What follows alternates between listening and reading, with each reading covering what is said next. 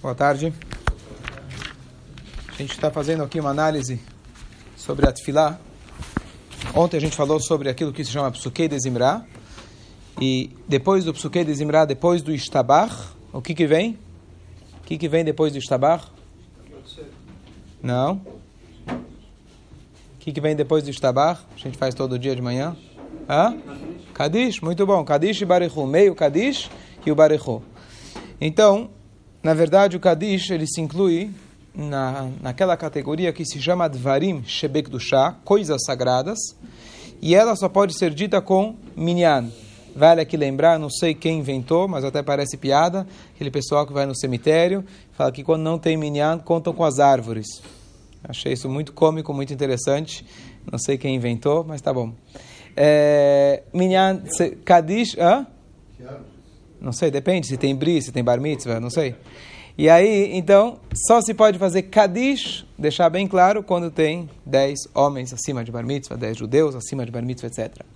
Então, só para explicar um pouco, como introdução do Kadish e do Barechu, a importância do Minyan, da onde surgiu o Minyan, e o que, que significa o Minyan. Qual que é a vantagem da gente rezar com o Minyan, que para isso a gente vem aqui todos os dias. Então, na verdade, existem discussões exatamente qual que é o mecor exato sobre Minyan, a qual que é a fonte exata sobre Minyan, mas, de forma geral, existem dois versículos na Torá. Um que diz, Venikdashti betor bene Israel. Hashem diz, eu serei santificado de dentro, em inglês se traduziria como se fosse amongst, de dentro do povo de Israel.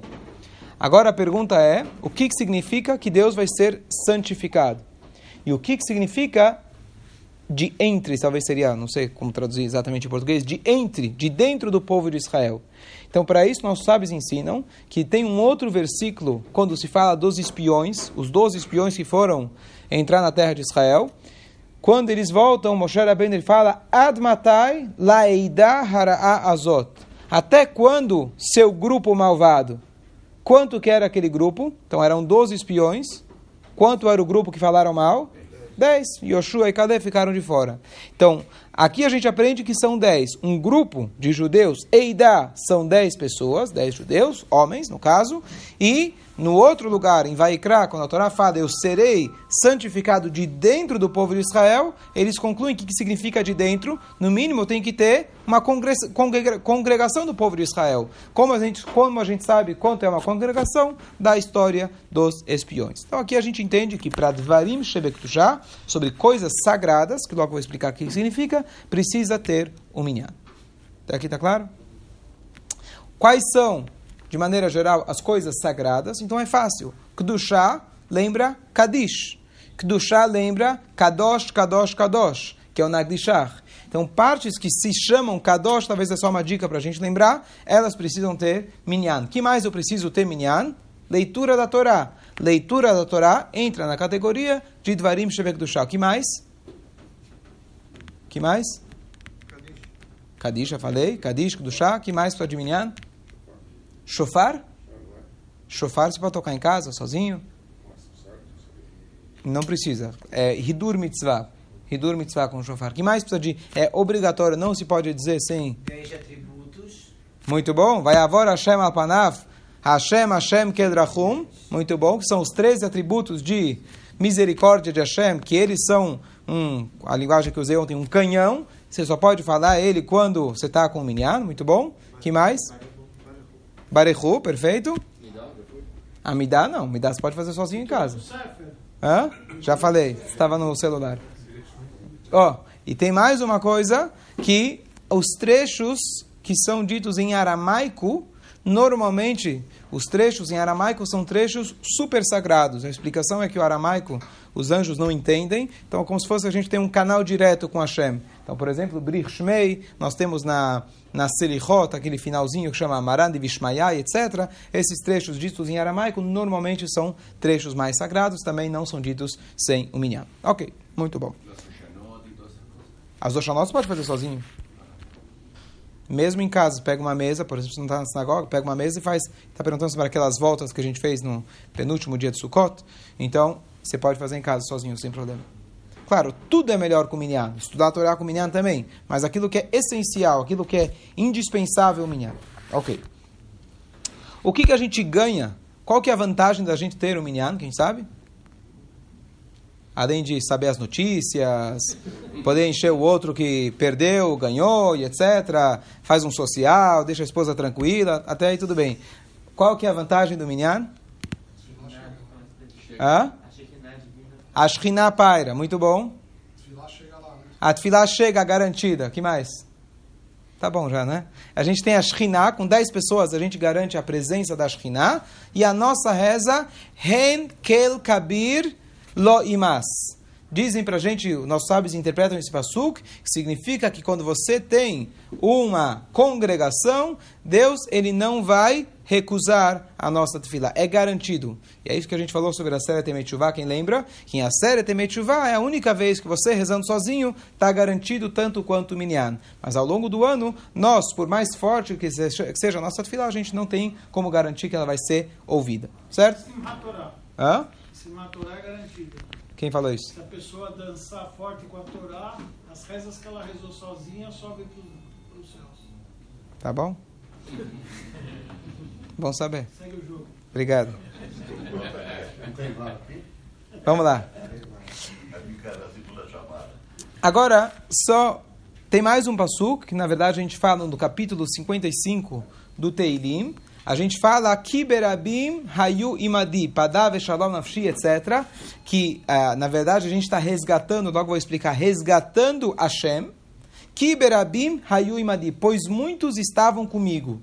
Rabim se aprende daqui, se a gente quiser resgatar Hashem, que na verdade significa louvar Hashem, engrandecer Hashem, a gente precisa ter Rabim. Rabim significa ter uma congregação. Ok. Agora, só uma coisa interessante. Qual que é a vantagem? Tudo bem, a Torá manda, tem que ter 10 pessoas, para isso, para fazer as partes sagradas, Deus vai parar, etc. Mas por quê? O que, que muda ter 9 pessoas ou 10 pessoas? O que, que muda? Tá bom, Deus mandou, mas aqui tem uma lógica por trás. O que, que muda ter uma congregação junto? Qual que é a vantagem de ter uma congregação versus alguém rezar sozinho?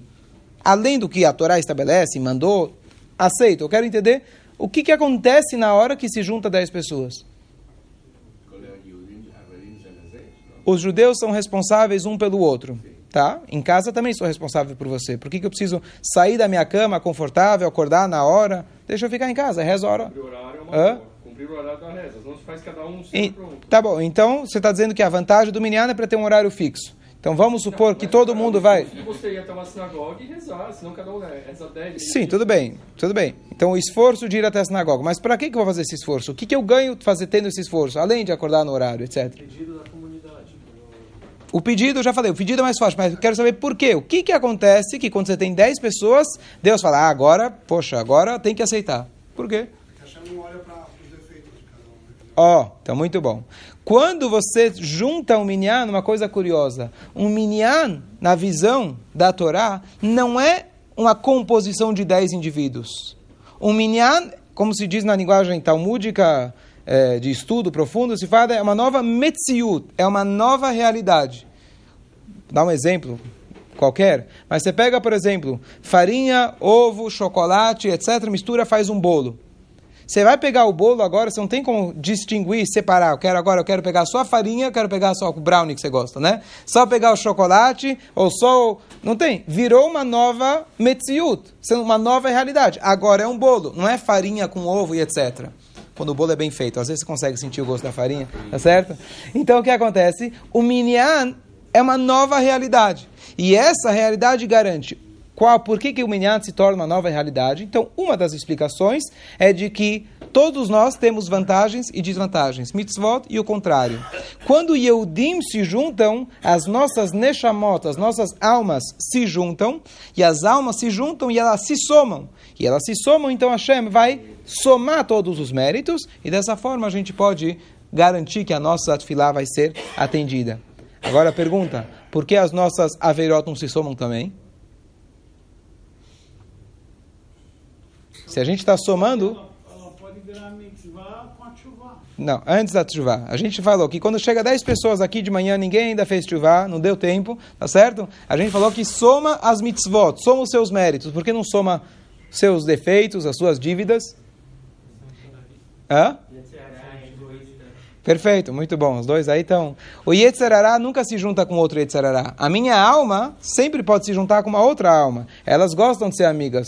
O meu Yetzerará, minha alma é, egoísta, minha alma animal, não está nem aí para você. Então elas não se juntam. Então o que se junta e se torna um novo bolo, uma nova situação, é só as almas divinas, a nossa parte espiritual. E aí se somam os méritos. E dessa forma, então, Hashem não tem como negar.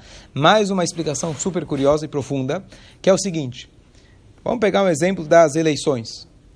Eu posso ser um apoiador de determinado partido. E eu vou lá e estou torcendo por ele, faço propaganda por ele, e até se eu encontrar o fulano que eu estou querendo votar nele, ele vai ficar feliz comigo. Legal, que bom que você gosta de mim. Mas eu sozinho, com toda a minha propaganda e etc., não consegui nada. Existe uma situação onde todos, coletivamente, temos uma maioria, aí a gente conseguiu definir o destino de quem será o novo presidente ou etc. Então o que acontece? Um indivíduo sozinho rezando é maravilhoso, ele é fantástico. Mas existe uma frase que se diz: Em Melech Beloam. Não existe um rei sem um povo. Nós, como um todo, somos, formamos um povo. O mínimo de um povo seriam 10 pessoas. E agora, uma vez, por que, que Hashem não recusa a nossa tefilá? Muito simples. Se Hashem falou que Ele é o nosso Deus, Hashem Eloquim, Hashem Echad, coisa mais básica de todas, Ele fez um pacto que nós somos o povo, o filho dele. Então, no momento que a gente se demonstra como um povo, naturalmente Hashem não pode recusar nossas tefilot. Se eu sou um indivíduo sozinho, eu não sou um povo, sou parte do povo, sou alguém que está votando individualmente. Legal, muito bom, aceito, legal, mas isso ainda não necessariamente é, é, constitui um povo. E eu não posso garantir que eu vou ouvir as suas filotas. Mas quando vocês vêm como um povo, não é que Hashem fala, poxa, que legal. Eu não tenho como recusar as suas filot, porque eu escolhi vocês como um povo. Aqui um pouquinho mais profundo sobre a questão do minyan, e para isso, as partes que são mais sagradas, a gente tem que falar apenas com o minyan.